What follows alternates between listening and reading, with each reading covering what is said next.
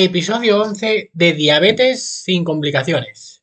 Hoy hablamos de medicina de precisión en la diabetes con el doctor Cubrías. ¡Empezamos!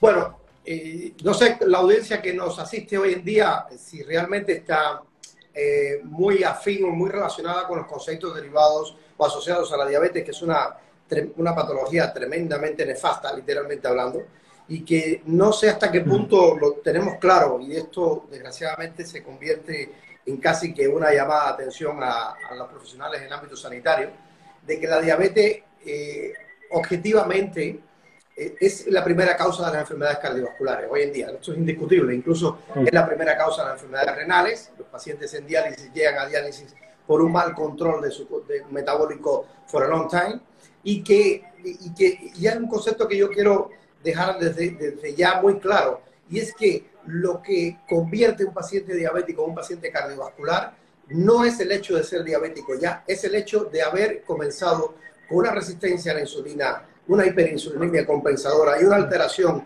a, los, a, la tolerancia hidrocarbonada en los 20 años previos. Esto está absolutamente publicado, o sea, los daños microvasculares, que son los que originan afectación de la, de la microvasculatura, del pequeño vaso, de ese vaso que lleva oxígeno mm. nutriente a los órganos más nobles, de ese vaso que evita que tengamos infarto, de ese vaso que evita que tengamos un accidente cerebrovascular, esos vasos se deterioran por lo que gesta el inicio de una diabetes.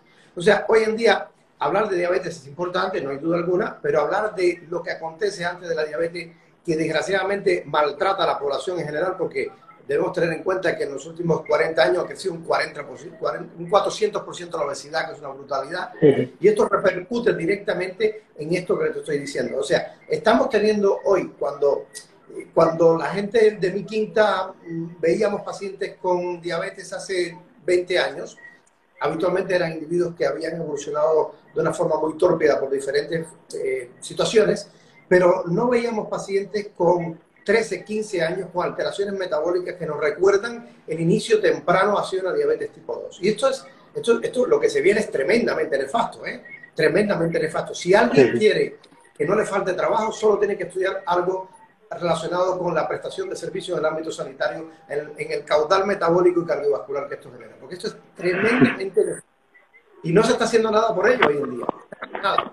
Nada, nada, nada que sea resolutivo. Nosotros, eh, eh, acabo de cerrar ayer un, curso que vamos a hacer. Bueno, literalmente seré un moderador, pero el, eje central de este curso va a estar en las manos de mi querido profesor y eterno profesor eh, Carlos Saavedra, fisiólogo del ejercicio, que, que, es para enseñar al profesional promedio en el ámbito sanitario, entre otras cosas, a, a, a enseñarle a prescribir el ejercicio. O sea, es imposible que sigamos haciendo una prestación sanitaria sin que los profesionales sanitarios que atendemos a los enfermos y a los preenfermos, comillas, o sea, aquellos que están en ese fenotipo intermedio antes de convertirse en enfermos reconocidos por el sistema, a hacer, el ejercicio físico que medianamente requiere.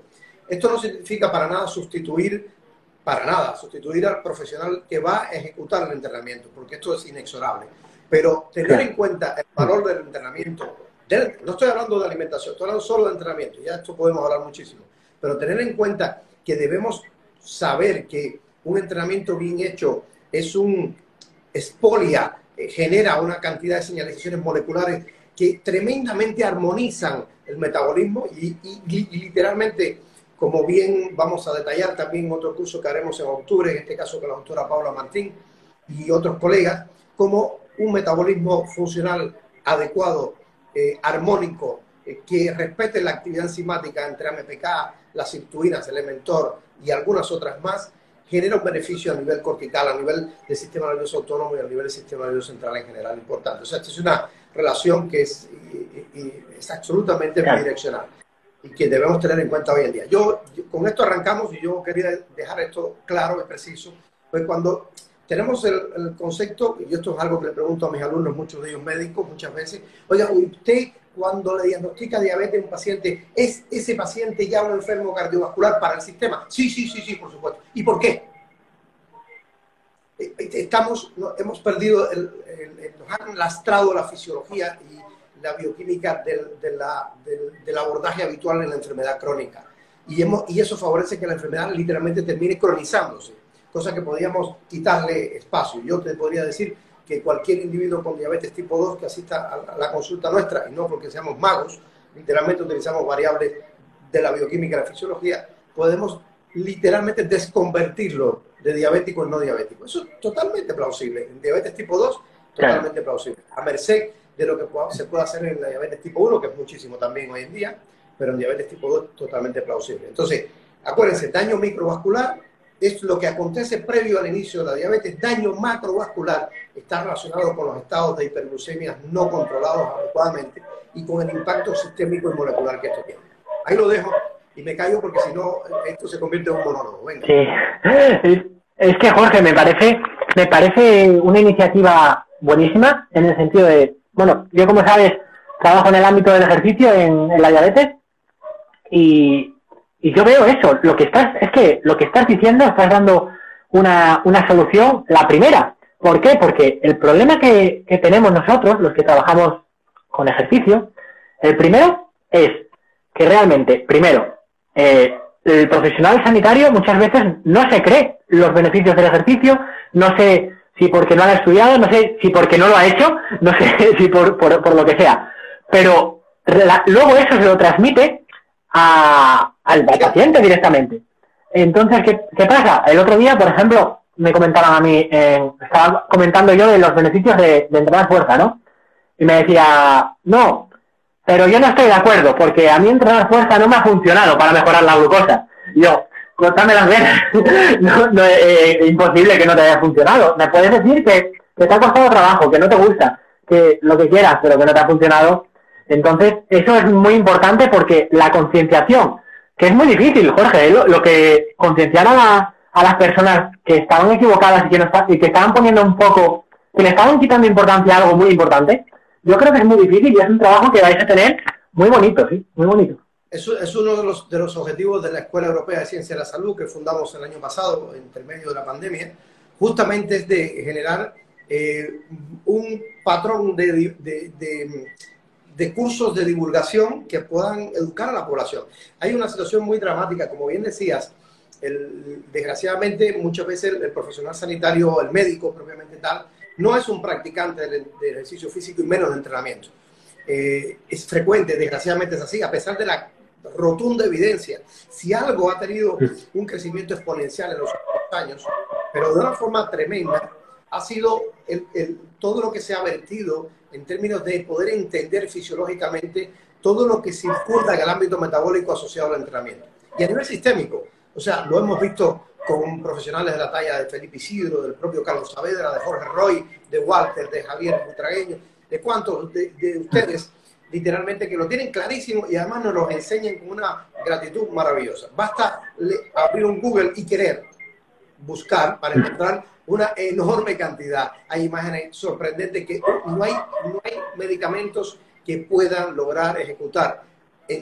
incluso el uso múltiple, el famoso polipil, un medicamento que se ha querido hacer por varias veces con el objetivo de teóricamente controlar todo lo que concierne al ámbito eh, de impacto metabólico a nivel sistémico, eh, no, no, puede comparar, no se puede comparar con un tercio de lo que genera el beneficio del entrenamiento.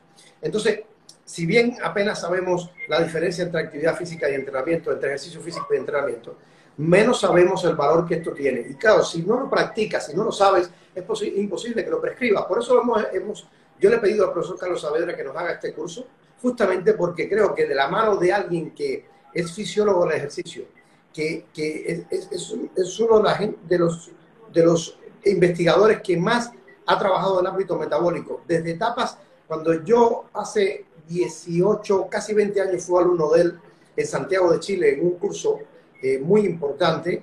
Eh, oí por primera vez la palabra glicolipotoxicidad intramiocelular. Yo pensé que era una palabra que había descrito él hace 20 años atrás. Hoy en día la menciona cualquiera, incluso es está más manida para muchos. Pero en aquel entonces, este hombre hablaba de, de temas que eran absolutamente abstractos para la mayoría de los individuos.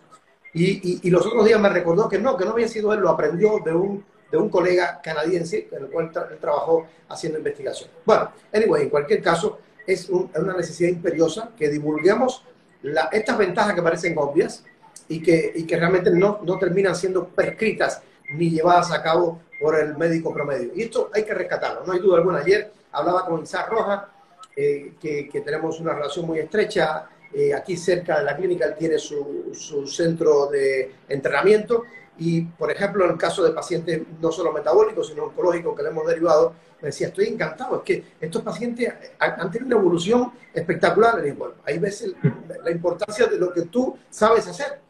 Y, y, esto hay que, hay que divulgarlo objetivamente. Y hay que divulgarlo una de las formas que yo me he dado cuenta que cunde más la divulgación es literalmente mostrando lo que puede inducir no hacerlo.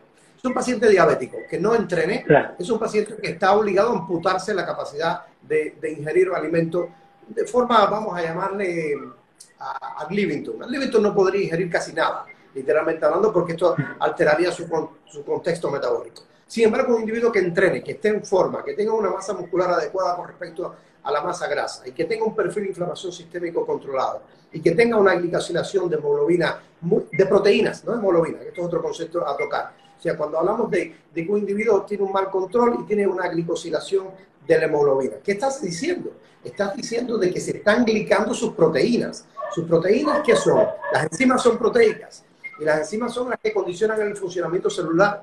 Si usted quiere tener, usted quiere que a través de la glucólisis aeróbica producir 36 moléculas ATP gastar dos en el camino y que te queden 34 para mantenerte sano, necesitas tener actividad enzimática que sea funcional.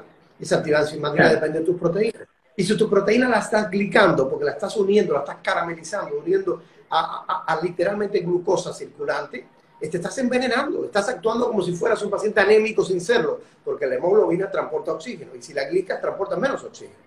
Y si transportas menos oxígeno, estás perdiendo una de las herramientas que entra a la célula como herramienta fundamental para la cadena respiratoria, produzca las 34 moléculas ATP libre. Entonces, yo creo que la forma más grata de, empezar a ver esto es literalmente mostrando que la bioquímica no es tan difícil y tan complicada y que la fisiología muestra el camino. Y, y, que esto es absolutamente abordable, que no te tienes que convertir ni en bioquímico ni en fisiólogo, te tienes que convertir en alguien que controle las bases para poder ayudar a los individuos que te rodean. Si no, estamos perdidos. Y esto tiene que empezar a partir por los individuos. O sea, tiene que empezar a cumplir. El paciente tiene que llegar a la consulta y decir, oye, yo quiero cambiar, como lo recibimos hoy en día. Nos ha costado 15, 17 años en que los pacientes ya lleguen diciendo, no, no, no, yo vengo a hacer lo que usted me diga. ¿Vale? Porque al principio no creas que fue. Imagínate hablar de esto hace 17, 18 años atrás. Bueno, casi que era brujo, vamos, porque estás hablando de temas moleculares y demás, como si y los propios colegas, eh, que en aquel entonces, como eh, cuando hablábamos de, de, estos temas, muchas veces eh, quedaban retractos y, cuando explicabas el mecanismo fisiopatogénico de lo que estábamos hablando, pues decían, no, es que tú pierdes muchas horas estudiando bioquímica, que eso, eso, eso, eso para qué sirve. Esto es un tema jodido, porque, porque no estamos preparados para dar soporte a este nivel. Eso en realidad. Hay mucho trabajo. Claro, y, y luego el, es que está, lo que está pasando ahora yo, es triste, ¿no? Sobre todo, pasa mucho en la diabetes tipo 1 y es muy triste, pero en la, en la diabetes tipo 2 también ocurre y es que la persona llega un momento, Jorge, que bueno, a mí me llegan así, que se dan cuenta de que y dicen, joder, es que esto no tiene que ir por aquí. Es que se dan cuenta de, pasa, empiezan con, empiezan con la metformina, por ejemplo, que es lo que se suele dar, ¿no? Y, llegas y tienes la glucosa altita y como a ti te han dicho que tienes el azúcar alto, pues la gente no lo ve como nada problemático, ¿no? Te tomas la medicación y ya vuelves a estar normal, ¿no? Y ya le dices a tus amigos, uy, ya tengo, yo ya estoy controlado, yo ya estoy bien. A los dos años se dan cuenta que, que de repente se mosquean porque van al médico y dicen, hay que ver el tío este que me ha puesto más pastillas y, al, y luego llegan en una, eh, eh, entran en un ciclo que luego acaban con insulina y, poniéndose bastantes unidades porque tienen tal resistencia que llega un momento que, que dicen, eh, no, a ver, ¿qué, ¿qué, tengo que hacer? Porque está claro que, que con más medicamentos no va el asunto, cada vez me siento peor, tengo menos energía, no me puedo ni mover y, y encima veo que, que, que eso, que, que voy para abajo. entonces, yo creo que que es triste, pero que la gente se está dando cuenta, por eso, Jorge, que, es lo que tú dices, que ven que, eso no les funciona y, y, piden, y piden otras soluciones. Y gracias a Dios, ahora, por ejemplo, hay gente que puede elegir, es así, trabajar contigo y decir, oye, pues mira, yo he encontrado un peluquero, me cortó el pelo mal, pues voy a ir a otro profesional que lo haga mejor. Y eso está pasando también con la medicina, ¿no? Que dicen, no me siento correspondido, no tengo una buena relación médico-paciente o, pienso que, que se pueden hacer mejor las cosas y voy a otro profesional. Y, sin duda, yo creo que eso es un poco la tendencia a día de hoy, ¿no? Tenemos un problema muy grande y emana del, del, sector médico. Eh, el problema fundamental, como bien sabrás, porque habrás atendido muchísimos pacientes con estos problemas metabólicos, es que la diabetes la tratamos eh, cazando al, al cazador literalmente hablando, le decimos al paciente, usted haga esta dieta, una dieta que, que, tiene un contexto que es absolutamente criticable de la A a la Z siglo XXI, pero no tiene nada que ver. Usted, casi que coma de todo. Usted coma de todo, incluyendo hidratos de carbono de alta y media carga glucémica, y entonces cuando la glucemia sube, o yo aumento los fármacos para intentar compensar el efecto hiperglucemiante, o yo literalmente paso a usar insulina, muchas veces en etapas tempranas incluso, desgraciadamente, generando un conflicto tremendo en el metabolismo del individuo. Muchas veces se utilizan fármacos, es tremendo. Muchas veces el paciente tiene un péptido C aceptable, tiene reservas pancreáticas de insulina y, le, chutan la insulina en etapas tempranas para controlar esa hiperglucemia inducida por la alimentación y la poca actividad física que hace el individuo. Entonces, estamos, estamos cazando al cazador. Esto es una, esto es una brutalidad, es, es, triste y una realidad. Y desgraciadamente eso es el, el espíritu de la prestación de servicios a nivel endocrinológico, por lo menos en España. En otros lugares del mundo se hace muy parecido también, desgraciadamente, ¿no? Y ya en otros donde hay profesionales que tienen una altura de vida un poquito diferente, la cosa está cambiando, pero nos queda muchísimo porque cada, cada vez que un individuo va a recibir su atención en el sistema sanitario, lo que recibe es estas indicaciones. Usted no se preocupe, usted coma de todo, ¿eh? que, hay que comer de todo. Sí, hay que comer de todo.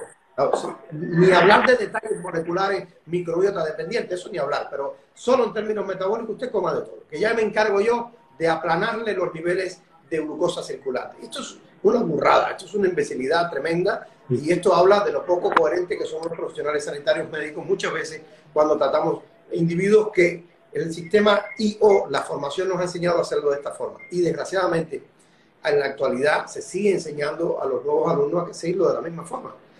No, no hay duda que ah. yo, nosotros fundamos la, la, la, la CENMO, ahora CESAP, Sociedad Española de Salud de Precisión, hace ocho años. Cuando la fundamos, la fundamos esperanzado en poder hacer trabajo divulgativo para cambiar esto. Y quiero decirles una cosa, por lo menos desde mi humilde opinión, creo que el cambio va a venir por enseñarle a los pacientes. El cambio no va a venir porque los colegas cambien, porque los colegas no quieren cambiar. Si usted es un médico promedio, que no le pagan mal en un servicio de salud que trabaja, o aceptable, o lo ha aceptado usted, eh, o como quiera que sea, y, sigue el, establishment, sigue lo que te exige el sistema, pues no, no te buscas problema con nadie. El problema es que estás generándose en el enfermo, que esto es muy grande, ¿eh? muy grande. Yo no sé cómo, cómo después dormimos tranquilos, pero es una realidad. O sea, el problema lo estás generando en el enfermo. Y claro, tú no tienes problema en desarrollar la actividad que estás desarrollando, tú cumples con lo que te exige el sistema, tú sigues induciendo más cronicidad en estas patologías metabólicas que desordenan la salud en general. Hay una, un nexo directo y proporcional entre la inestabilidad metabólica y el cáncer, la inestabilidad metabólica las enfermedades neurodegenerativas, entre la enfermedad metabólica y las patologías cardiovasculares, directamente proporcional. Entonces estamos favoreciendo de que esto se cronice en el tiempo la única forma de cambiar esto es directamente a través de estos mecanismos de divulgación. Por eso yo termino hasta ahora que he visto un camión de pacientes en nuestra actividad clínica. El último hace cinco minutos, tuve que suspender para una receta ahora mismo aquí esta, esta conexión, ¿cierto? Y, y con un gusto enorme hablamos del tema, porque tiene que llegar. Y creo que no es tan difícil cuando se oyen estas cosas claras y precisas. No se habla con ambigüedades, se habla con objetividad con objetividad 100%. No hay ningún problema. Cuando se requiere insulina, se requiere insulina. Y hoy en día vemos pacientes tipo, diabéticos tipo 1, o sea, diabéticos tipo 2 de larga data con mal control que se hacen insulinos requirientes de verdad. Han, han agotado sus reservas pancreáticas de insulina 100%. Le ponemos una dieta cetogénica y pasamos de 15 de hemoglobina glicada a 8,2, a 7,3 y a 6,2 en 60 días, y su médico promedio, su médico endocrino de control, dice que eso es imposible.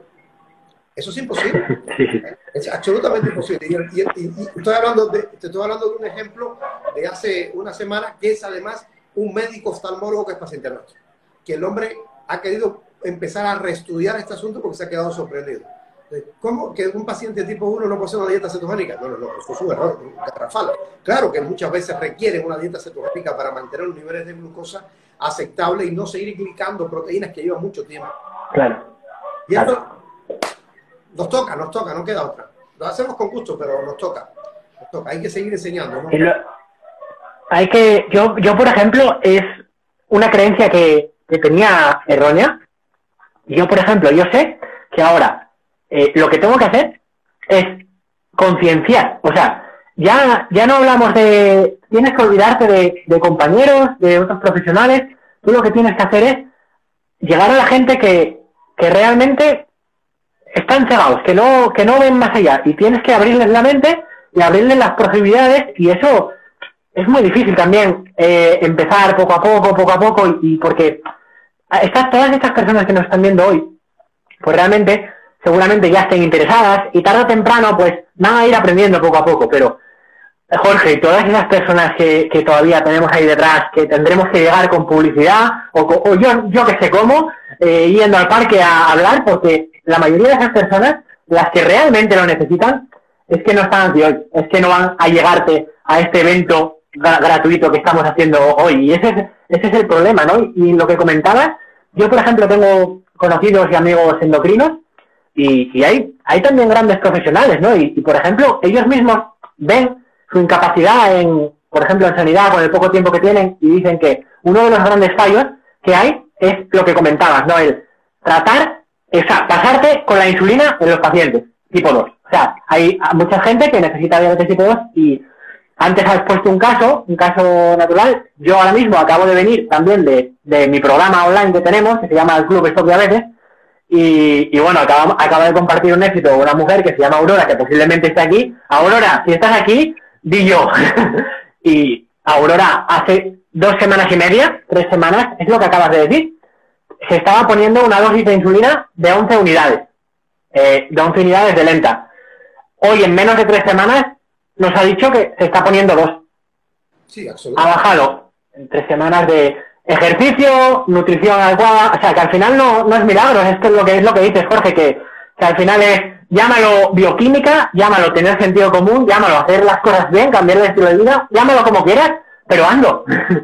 No, no, y hazlo ya, o sea, hazlo ya. El asunto es que mientras más tiempo te demores en hacerlo, más difícil va a ser retornar a recuperar los tejidos que han sufrido ya daño. Eso es sustancialmente importante. Al igual que tener en cuenta una cosa muy importante, es que recordar que la mayor, el mayor mm, impulsor de los problemas microvasculares que dijimos anteriormente, realmente no es ni la propia resistencia a la insulina. La resistencia a la insulina nos ha salvado la vida ancestralmente. Cuando pasamos mucho tiempo, gracias a la resistencia a la insulina, por lo poco que podíamos comer, podíamos generar algo de grasa que pudiéramos guardar ahí y para el día de mañana, comillas, ¿no? Hoy en día nos está matando la resistencia a la insulina. No, hoy en día lo que nos está matando es la hiperinsulinemia compensadora. La hiperinsulinemia compensadora tiene, tiene señalizaciones drásticamente nefastas a nivel molecular, induciendo patologías desordenadas múltiples o asociaciones desordenadas múltiples en diferentes órganos. Ahora, si tú, un individuo que tiene una diabetes tipo 2, eh, haces lo que te comentaba anteriormente, lo insulinizas de forma temprana, que muchas veces es lo que termina haciéndose por la razón que sea, por el poco tiempo, por, por, la poca implicancia del profesional, porque este no hace dieta y yo, pues si no hace dieta, pues mientras sube la glucosa yo le sigo poniendo insulina. Bien, pues lo que estás haciendo es sumándote hasta hiperinsulinemia suprafisiológica. La insulina a nivel fisiológico es sumamente importante. O sea, tener una insulina muy baja no es nada bueno en diferentes épocas de la vida. Por ejemplo, durante la adolescencia necesitas un estirón, necesitas anabolismo y la insulina tiene un efecto anabólico muy interesante. Pero en el resto del, del tiempo, la insulina a nivel suprafisiológico es nefastamente negativa. Por tanto, preocúpate de que te pongan más de la que necesitas y como te das, como te das cuenta, el ejemplo que acaban de poner muestra que los requerimientos de insulina no siempre está asociado a que tus reservas pancreáticas se han deteriorado, está asociado a que no te alimentas adecuadamente y menos que haces ejercicio adecuadamente. Luego hay otros valores que son sumamente importantes en el paciente diabético que se relacionan de forma sostenida con control de los ritmos circadianos, no hay duda, porque esto impera sobre el sistema nervioso autónomo y la capacidad de regulación del mismo a nivel de diferentes órganos y sistemas, incluyendo el hígado, fomentando una señalización hiperglucémica menos, menos, menos suprafisiológica que lo normal. Entonces, esto eh, realmente o le ponemos coto o es un desastre como está sucediendo, porque hay que tener en cuenta que en los últimos 25 años ha aumentado una brutalidad la enfermedad cardiovascular en Europa. O sea, tenemos mejor servicio de urgencia, comillas, tenemos mejor protocolo de agudo, pero estamos cada vez con más pacientes, con más pacientes en este entorno. Y esto evidentemente no es la vía, no es la vía. Parece ser que incluso es la vía que, que le acomoda a muchos. Pero bueno, ¿qué vamos a decir? Aquí hay una pregunta que nos hacen que dice, ¿qué le diría a una embarazada con diabetes estacional? Es una pregunta interesante.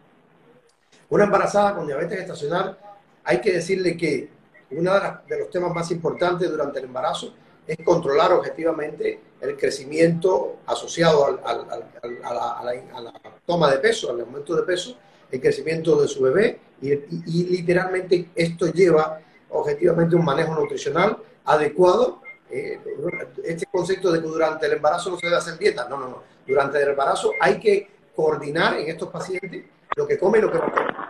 Literalmente durante el embarazo el paciente puede hacer actividad física. totalmente de acuerdo. Si hay actividad física que tú puedes hacer sin estrés cardiovascular. Aprendamos esto con el profesor Carlos Saavedra en, dos semanas más. En junio vamos a hacer el curso. Hay que hacer, eh, se puede hacer, se puede movilizar literalmente los niveles de glucosa circulante a la baja en términos de corrección, de corrección no que vayas a hacer una glucopenia, importante con un entrenamiento como el que diseñó el profesor Carlos Saavedra de 1 por 2 por 3 sin estrés cardiovascular. O sea, no porque tengas un, un abdomen, eh, porque estás embarazada, vas a tener limitación para hacer entrenamiento adecuado por diferentes sectores. Hay que tener en cuenta que hay grupos musculares muy, muy grandes que, que regulan mucho la resistencia a la insulina a nivel de extremidades inferiores que son absolutamente manejables. Se pueden hacer muchas cosas que no necesitan única exclusivamente el manejo farmacológico. De hecho, el manejo farmacológico debía ser la última herramienta siempre y cuando se exploten estas dos primeras que son cruciales, pero cruciales. claro, además es eso, que si no, si, no te vale con mejorar tu glucosa y mejorar esa diabetes gestacional, encima si haces ejercicio va a mejorar la, calidad de la leche materna, vas a reducir posiblemente el riesgo de, de cesárea, creo que teníamos evidencia al respecto, después reduces el tiempo del parto, reduces muchos problemas y eso, y mejorar, por ejemplo, la, calidad, el perfil de, nutricional de la, de la leche materna me parece impresionante, que, una mujer que pueda hacer ejercicio durante, durante eso, durante la gestación, es, es muy beneficioso, debería, debería ser un patrón ya muy inculcado, pero la gente es verdad que, no lo hace. pero fíjate que yo creo que la gente no lo hace porque no se le, porque no nace del prescriptor. O sea, si el médico que está sentado tampoco lo hace, no lo prescribe. Y si no lo prescribe, la mayoría de la gente sigue, sigue creyendo al médico como, como el que más sabe de, su situación de salud. Y nosotros los médicos nos forman para saber de enfermedad, pero de salud nada. Eh, literalmente hablando. Y estos son herramientas, por eso la sociedad actual que yo presido se llama CESAP, porque, porque creo que, que se vuelve en el nicho de para, para los profesionales médicos, sanitarios médicos, que, que, requieren empezar a aprender de salud, porque si tú no sabes de salud, no puedes manejar adecuadamente las enfermedades crónicas. Es imposible, absolutamente imposible. Absolutamente imposible, que es lo que pasa hoy en día, desgraciadamente. Entonces, la gente no lo hace muchas veces porque no se le explica adecuadamente. Por eso tenemos esta pizarra aquí atrás. Esto, mira cómo está rayado. Eh, acabo de explicar a un paciente que tiene literalmente una disbiosis intestinal brutal, que tiene una disautonomía eh, simpática brutal, que tiene eh, rasgos antropométricos muy nefastos para su condición metabólica, que tiene una gran inflamación sistémica, que tiene resistencia a la insulina y hiperinsulinemia compensadora, que tiene un perfil de lípido aterogénico, que tiene literalmente alteraciones en sus neuroesteroides, su dehidrohidratestosterona caído, su cortisol anda por el piso, tiene estrés adrenal. O sea, esto hay que explicarlo. Si no lo explicamos, los pacientes no se hacen partícipes y no se adhieren a los programas. Es imposible, lo demás es sueño. Y hay que dedicar una hora, hora y media. Yo teníamos para empezar a las y media y yo he llegado cinco minutos tarde porque me, me he atrasado, llevo una hora y media explicando todo esto al paciente, pero es que no hay otra forma. Si queremos que las cosas se hagan bien, hay que hacerlo bien. Lleva, lleva estudios de datos para tener un abordaje de precisión y, la, y, explicarlo para que se tome en cuenta. El paciente tiene que ser parte del, del, tratamiento. Como dicen los gringos, medicina participativa, que participe contigo. Un paciente que llegue a, tu servicio o que solicite tu servicio y que quiera que lo trates desde el punto de vista eh, de apagafuego, literalmente hablando, yo, bueno, ya no nos llegan así porque ya son muchos años en, en el ámbito, pero cuando al principio nos llegaban, yo los mandaba a la Seguridad Social. Mira, vaya usted, no pierda el dinero a pagar una consulta porque le pueden prescribir un diclofenaco para que se lo pinchen en el culete porque tiene un lumbago. Si usted viene aquí es para estudiar porque tiene un lumbago. Si usted viene aquí es para estudiar porque tiene diabetes. Si usted viene aquí es para estudiar porque tiene hipertensión. Si usted viene aquí es para estudiar porque tiene lo que tiene. Porque si usted quiere deshacerse de lo que tiene, tiene tenemos que estudiarlo y revertir lo que ha originado este problema. Si no quiere deshacerse, vaya a la Seguridad Social y anótese en la lista, que es muy sencillo, no le va a costar nada, y hoy va recibiendo fármacos, y en 10 años está recibiendo 10, y en 20 estará recibiendo 20, aunque tenga 92 años. Y así, este, ese es el asunto. Son dos caminos. O sea, hay un camino que es el paciente se implique, y no se implican muchas veces porque no se le explica, vuelvo repito, y el otro, y el otro camino es el paciente que quiere decidir, oiga, yo quiero decidir apagar el fuego como, como habitualmente eh, me, me, lo hacen en el Servicio Nacional de Salud, pues bueno, no hay ningún problema. En algún momento eso irá a cambiar, años plazo, no hay duda alguna. Desgraciadamente yo creo que... Sí, sí.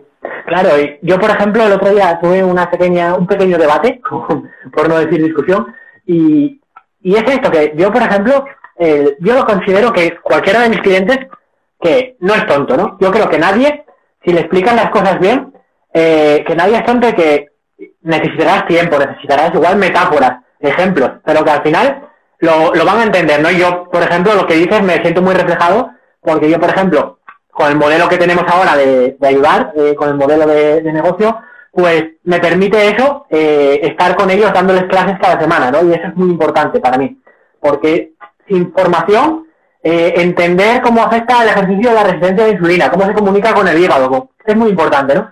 Pero además, lo que, lo que me he dado cuenta, que era lo que, lo que yo pensaba que, que dicen también compañeros, es, claro, pero es que el, el paciente no lo va a entender porque no tiene conocimientos, nunca lo ha escuchado, y yo creo que hay que darle la vuelta y hay que sentirnos un poco responsables en el sentido de, si el paciente no lo entiende, quizá yo ahí tenga parte de la responsabilidad y deba desarrollar herramientas comunicativas, de resumen, de lo que quieras para, para buscarme la forma de que, de que la persona lo, lo entienda y hay que entender eso, ¿no? Que, que tú tienes la responsabilidad como profesional, te dediques a la medicina, al entrenamiento, a la nutrición, de, de hacer que las cosas complejas, aunque las resumamos, la gente las tiene que entender. Y eso es muy importante. Absolutamente. Y hasta aquí el episodio de hoy. No te pierdas la segunda parte, la semana que viene, donde entraremos en temas más profundos en cuanto a nivel de metabolismo y diabetes. Así que nada, muchísimas gracias por haber llegado hasta aquí, por haber estado conmigo en este episodio. Y solo te pido un favor, que si te ha ayudado, si, si te ha servido, déjame una valoración en iTunes o, o un comentario en iVoox o en la plataforma en la que, la que me veas para que así me puedas ayudar a que este mensaje llegue a más personas y más personas con diabetes puedan mejorar su salud. Te mando un abrazo enorme y nos vemos en el próximo episodio. Adiós.